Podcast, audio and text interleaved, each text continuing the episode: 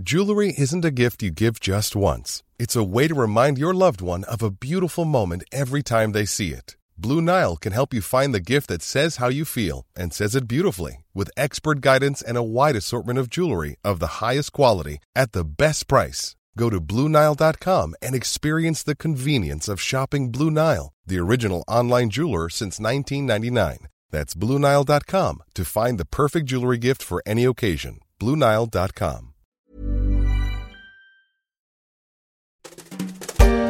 C'était il y a exactement trois ans, le 15 avril 2019, un incendie ravageait la cathédrale Notre-Dame de Paris. Pendant près de 15 heures, les soldats du feu vont se battre, au péril de leur vie. Les images de l'incendie vont faire le tour du monde et provoquer les mois bien au-delà des catholiques. L'enquête montrera que l'incendie n'était pas criminel. Après deux ans de travaux, la cathédrale est entièrement sécurisée, mais sa réouverture n'est pas prévue avant 2024 peu avant la tenue des Jeux olympiques. Trois ans après cet incendie, je vous propose d'écouter le récit d'Elsa Fresnay, grand reporter aux échos, qui était allée à la rencontre des pompiers en lutte contre le feu.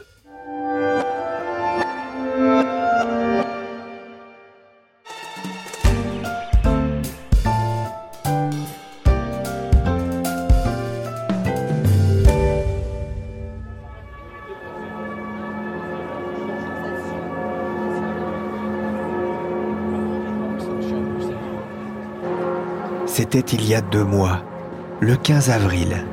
Il est à peu près 19h. La rumeur enfle dans la rédaction. Notre-Dame est en feu. Entre les bureaux, les journalistes s'agitent, du service France au service marché en passant par celui des régions. On scrute Twitter, on allume les télés. Certains regardent par la fenêtre essayant d'apercevoir de la fumée derrière la tour Eiffel. Raphaël du service web monte même au dernier étage. Ce n'est pas une infox. L'incendie de la cathédrale Notre-Dame à Paris va provoquer la stupeur dans le monde entier. Breaking news Notre Dame's medieval roof structure has been lost. For hours, flames engulfed this iconic landmark, destroying an 800 year old building that had survived two world wars. Il y a ce moment vécu en direct par des dizaines de badauds, la chute de la flèche érigée par Viollet-le-Duc, qui culmine à 93 mètres.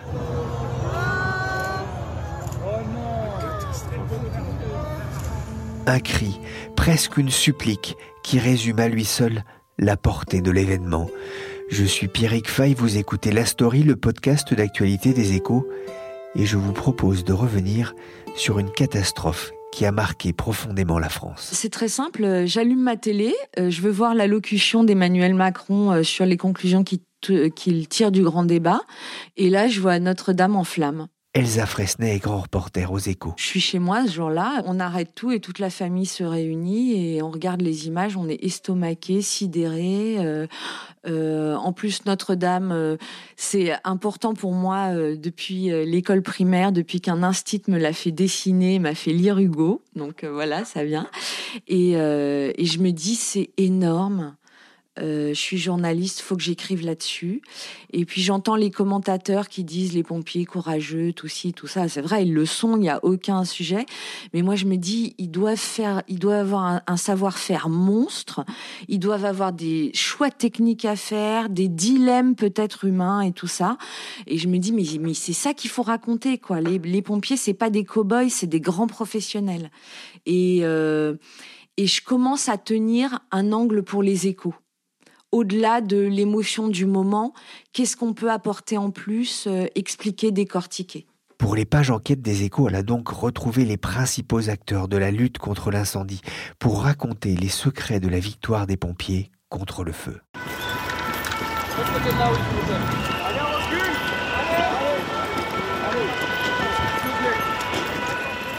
Il est à peu près 19h lorsque les premiers pompiers arrivent. La fumée s'échappe, il y a des flammes, le feu commence à ronger la charpente.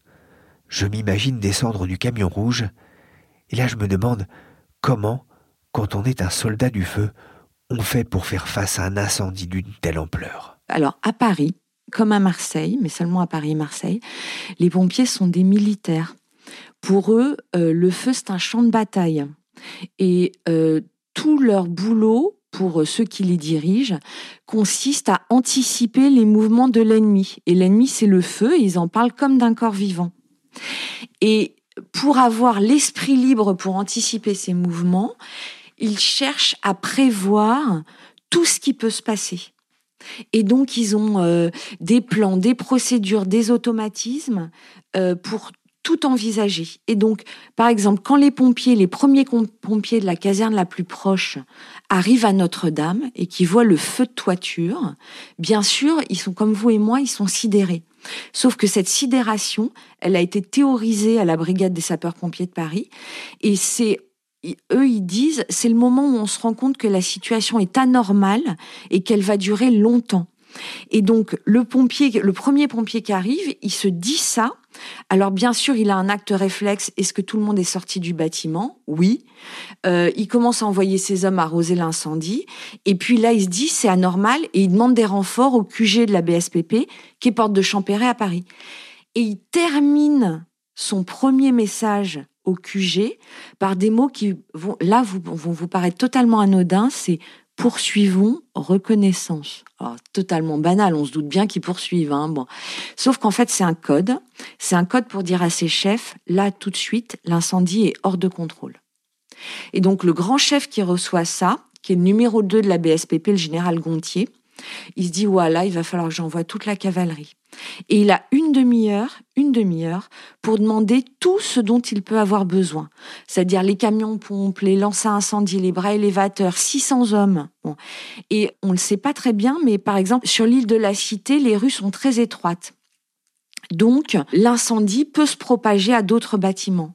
Et ce soir-là, les pompiers, ils avaient prévu un plan d'évacuation partielle de l'Hôtel Dieu c'est-à-dire que qui allait être exécuté par la Croix-Rouge au cas où ils n'auraient pas arrêté le feu. C'est un truc. Notre-Dame. Hein. Oui, c'est en face de Notre-Dame, mais c'est un truc énorme, c'est-à-dire qu'en une demi-heure, ils il, lance une opération logistique de malade parce qu'ils préviennent la police évidemment pour le périmètre de sécurité, ils préviennent les employés du gaz et de l'électricité parce qu'il faut que les réseaux tiennent, hein, parce que si votre incendie se termine par une explosion de gaz, là c'est toute l'île de la Cité qui saute. Bon, ils préviennent la Croix-Rouge, enfin ils ont une demi-heure pour ça.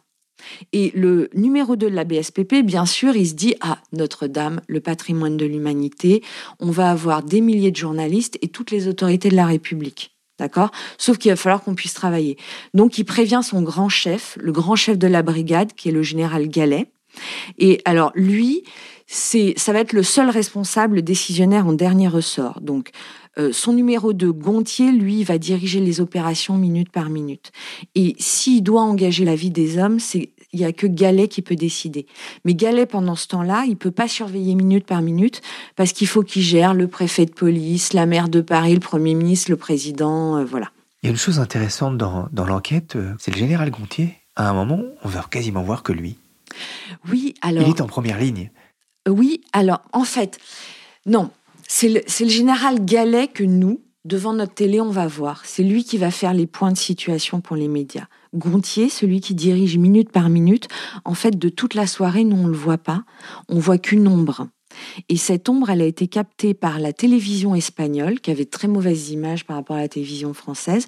Et c'est les tours de Notre-Dame avec une coursive. Et on voit une espèce de silhouette sombre avec une tenue blanche, on ne sait pas ce que c'est, qui passe dans la coursive. Et alors là, bingo sur les réseaux sociaux, tous les complotistes de la Terre se disent ouais il doit pas y avoir de pompiers à son endroit là c'est qui ce mec qui ressemble à un djihadiste il y en a d'autres qui disent un gilet jaune et tout. Et trois et c'est tellement viral que trois jours plus tard les pompiers sont obligés de dire euh, non en fait cette ombre là c'est l'un des nôtres et puis c'est même notre grand chef et alors là, moi, euh, euh, je, suis devant la conférence de presse et je me dis, ces mecs sont extraordinaires, pas seulement parce qu'ils sont beaux, forts, courageux, etc., mais c'est une vraie leçon de management. C'est leur grand chef, le général, voilà, et ben il va au feu, au front. Et pourquoi? Il fait, il fait ce qu'on appelle son tour du feu. Et il en fait cinq ou six fois dans la soirée. Et pourquoi il fait ça? Pour deux choses. Il, il veut se rendre compte par lui-même de l'avancée du feu il veut euh, vérifier que ces hommes ne prennent pas des risques inconsidérés. Et c'est important, c'est hyper important que ces hommes le voient parce qu'ils se sentent soutenus par le grand chef. Et enfin, il veut vérifier si les décisions qu'il a prises dix minutes plus tôt sont efficaces ou pas. Est-ce qu'il y a un moment où ils imaginent le pire? Ouais, ça, c'est un truc, c'est un enseignement euh, de mon enquête. C'est que quand je l'ai fait, quand j'ai interrogé les pompiers, moi j'étais là, euh, c'est génial le sauvetage des œuvres d'art, c'est incroyable et tout. Et je les voyais pas embrayer, je les voyais pas réagir. Ils disaient oui, oui, euh, voilà. Je leur dis mais non, non, euh, le sauvetage des œuvres d'art, euh, on l'avait prévu de longue date. On savait où étaient les œuvres d'art, dans quel ordre il fallait qu'on les sorte et tout. Bon, il y avait du danger, d'accord, il y avait du plomb en fusion qui tombait du toit, ok, mais c'est bon, on connaissait les passages. Ah, je suis là, ouais, d'accord. Et euh, je dis, mais alors c'est quoi le. Ils me disent, le vrai truc, c'est le sauvetage de l'édifice et c'est quand, c'est quand Galet décide de concentrer tous les moyens sur les tours. Et en fait, il y a un moment dans la soirée, vers 21h, si vous étiez comme moi devant votre télé, on voit une petite lumière qui s'allume dans la tour nord. Et là, c'est les premières flammes. Et à ce moment-là, dans le poste de commandement des pompiers, le poste de commandement, il est sur le parvis, c'est une tente qui est adossée à un camion radio. C'est très sommaire. Hein. Dans le poste de commandement, vous avez Gontier-Galet et vous avez un, un, pompier ingénieur qui est un pompier qui est détaché au ministère de la Culture et qui est celui qui a établi tous les plans de sauvetage des bâtiments historiques. Voilà. Ce, cet homme-là, il s'appelle José Vaz de Matos. C'est le plus vieux pompier en activité de la brigade.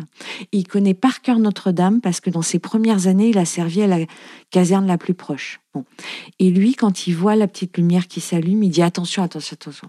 Dans cette tour, il y a huit cloches. Si les huit cloches s'effondrent, elles vont emporter la voûte. Et là, toute la cathédrale va s'effondrer comme un château de cartes.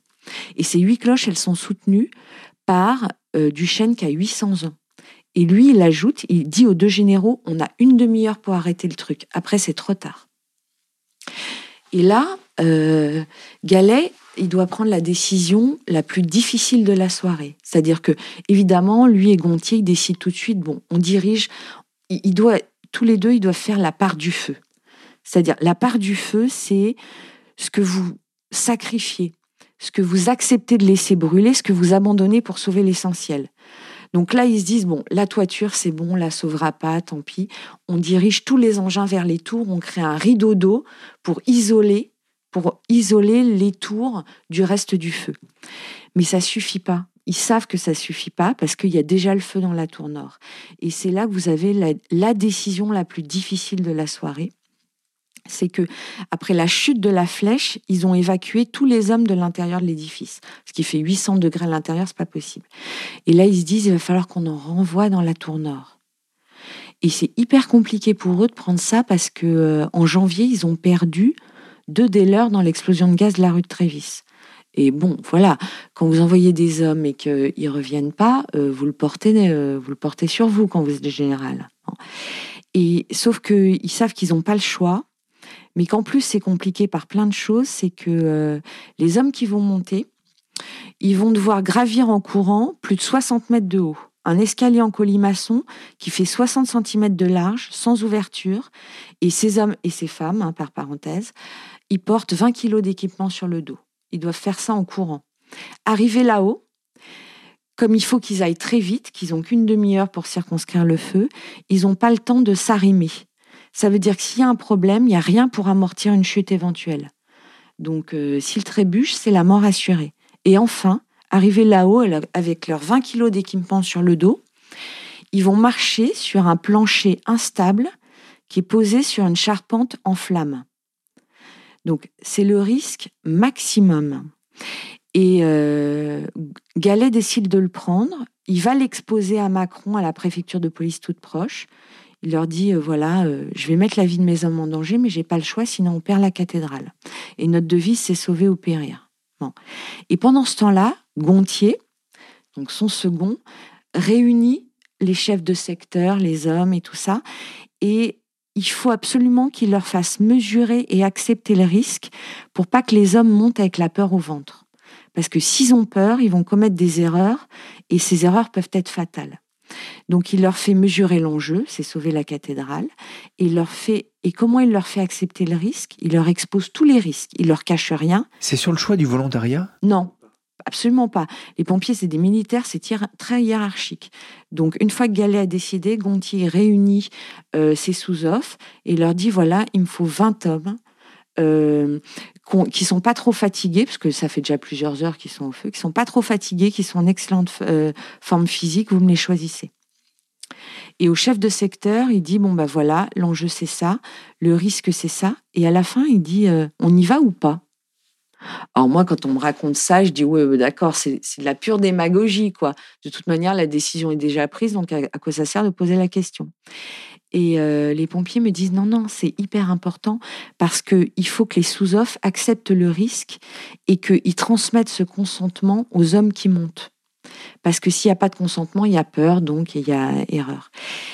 Et là, bien sûr, ils y vont, mais moi, je me pose une dernière question, c'est comment vous avez des hommes jeunes, en parfaite condition physique, qui ont une famille et qui acceptent de risquer leur vie sur la décision d'un supérieur? Pourquoi? Voilà. Et en fait, il y a un truc très important chez les pompiers, c'est que les officiers supérieurs, ils sont montés par leur rang. C'est-à-dire que même s'ils ont fait Saint-Cyr ou Polytechnique, leurs premières années à la brigade, ils vont au feu comme le troufion de base, comme tout le monde. Et comme tout le monde, ils mettent leur vie en danger. Et ça, les hommes du rang le savent. Donc ils savent que quand leur chef leur dit vous allez y aller, il y a des risques, peut-être que vous reviendrez pas. Ils savent que celui qui leur dit ça, il a lui aussi mis sa vie en danger et qui sait de quoi il parle. Et c'est essentiel pour le consentement. Et le bilan est incroyable. Hein. Il n'y a eu qu'un seul blessé sur toutes les forces engagées. À partir de, quel moment dans cette lutte acharnée, euh, ils ont su que la cathédrale était sauvée? Mais en fait, ça va très vite. C'est-à-dire une fois que le commando de choc là, de 20 hommes est dans la tour nord et balance de l'eau à plein régime sur les flammes, etc., un quart d'heure plus tard, du parvis, du poste de commandement, on voit déjà que les flammes euh, faiblissent. Et donc Gontier repart faire un tour du feu.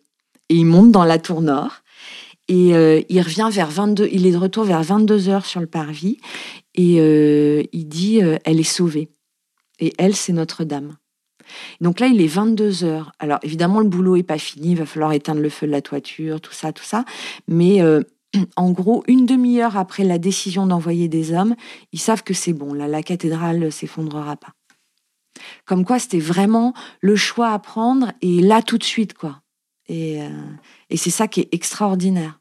C'est euh, à un moment, vous pouvez avoir tout anticipé, puis il y a une part d'imprévisible et vous avez quelques minutes pour prendre une décision décisive. Et il faut que ce soit la bonne. Et c'est ça, faire la part du feu. Le 16 avril, il est presque 4 heures du matin. Dans une heure, Paris va s'éveiller. Nombreux sont les Français qui se sont endormis en se demandant si à leur réveil, Notre-Dame serait encore debout. Un porte-parole des sapeurs-pompiers annonce que l'incendie est maîtrisé. Il ne sera complètement éteint que peu après 9 heures du matin. L'heure est à la contemplation des dégâts et parfois au soulagement. Les rosaces sont sauvées, l'orgue monumental a survécu. Les incendies de cette ampleur sur des bâtiments qui font partie du patrimoine sont assez rares, heureusement. Quand on est pompier, la priorité reste de sauver des vies. Mais je me suis demandé aussi si lorsqu'ils luttaient contre le feu dans un tel endroit, ils avaient aussi le souci de préserver au maximum le monument. Il y a deux manières de venir à bout d'un feu pour les pompiers. Soit vous envoyez de l'eau à plein régime. Et ça, c'est pour écraser le feu, l'étouffer, etc. Sauf que ça peut faire des dégâts parce que si vous envoyez à plein régime, vous pouvez pulvériser le bâtiment. Hein. Vous vous souvenez la suggestion de Trump pour les Canadaires? Bon, ben voilà, euh, vous écrasez Notre-Dame. Bon, alors eux, évidemment, il n'y avait pas de Canadaires, mais même leurs lances à haute pression, elles peuvent exploser, et notamment les rosaces. Et donc là, le pompier ingénieur qui est là ce soir-là, il transmet la consigne euh, aux pompiers qui sont sur des nacelles à l'extérieur du bâtiment. Il leur dit bon, faut envoyer de l'eau à plein régime sur la toiture, mais surtout les gars, vous me passez au-dessus des rosaces parce que sinon vous allez les exploser. Et pour passer au-dessus des rosaces quand même, pour préserver ça, ça veut dire que les pompiers qui sont sur des nacelles, ils sont perchés, mais ils sont à un mètre des murs seulement pour passer au-dessus des rosaces. Ça veut dire qu'ils sont à un mètre des murs, mais donc à à peine plus des flammes. Et là, euh, la chaleur, c'est 150 degrés. Voilà. Et puis, il y a une autre manière aussi de venir à bout d'un feu, c'est l'inonder. Là, vous avez un jet plus diffus. D'accord? Et à Notre-Dame, ça a été utilisé euh, à deux moments, c'est-à-dire pour préserver les parties qui sont pas encore atteintes par le feu. Là, les lances donc envoient un jet euh, euh, qui pulvérise, etc. Et puis aussi pour créer le rideau d'eau quand il commence à y avoir le feu dans la tour nord, pour créer un rideau d'eau qui isole l'autre tour du reste de la toiture. voilà. Mais sauf que l'eau aussi, en fait, ça fait des dégâts. Ça peut sauver, mais ça fait des dégâts et ça peut euh, miner un bâtiment et ça peut évidemment altérer les tableaux. Pendant tout un temps, ils peuvent pas se préoccuper des tableaux parce qu'il faut arrêter le feu. Mais une fois qu'ils ont circonscrit le feu dans la tour, etc., eh ben, ils donnent l'ordre de réduire le débit du jet diffus euh, pour pas euh, trop endommager l'orgue, les tableaux, tout ça. Et alors, ils ont un grand soulagement, c'est le lendemain, effectivement, quand ils vont avec un, expert culturel euh, voir euh, l'État. Euh, et le type leur dit bon là vous allez mettre des caissons pour isoler les tableaux pour pas qu'ils restent trop longtemps dans une atmosphère humide. Mais voilà, apparemment ces tableaux ils n'ont pas été tout gondolés par l'eau quoi. Donc leur choix hyper technique et tout ça, bah ça a marché. Merci Elsa Fresnay pour ce témoignage passionnant avec les soldats du feu. Et maintenant, il va falloir reconstruire. Et je vous donne rendez-vous dans quelques jours pour parler de l'après, mais aussi de l'élan de générosité qui a suivi l'incendie. Notre témoin, Bertrand de Fédot, il est vice-président de la Fondation du patrimoine. Cette émission est à présent terminée. Elle a été réalisée par Mathias Arignon et Nicolas Jean avec Michel Varnet. Merci de votre fidélité, de vos retours et commentaires très positifs sur iTunes et sur les autres plateformes de podcast. N'hésitez pas à vous abonner et à le partager. Pour l'actualité en temps réel, c'est sur leséchos.fr.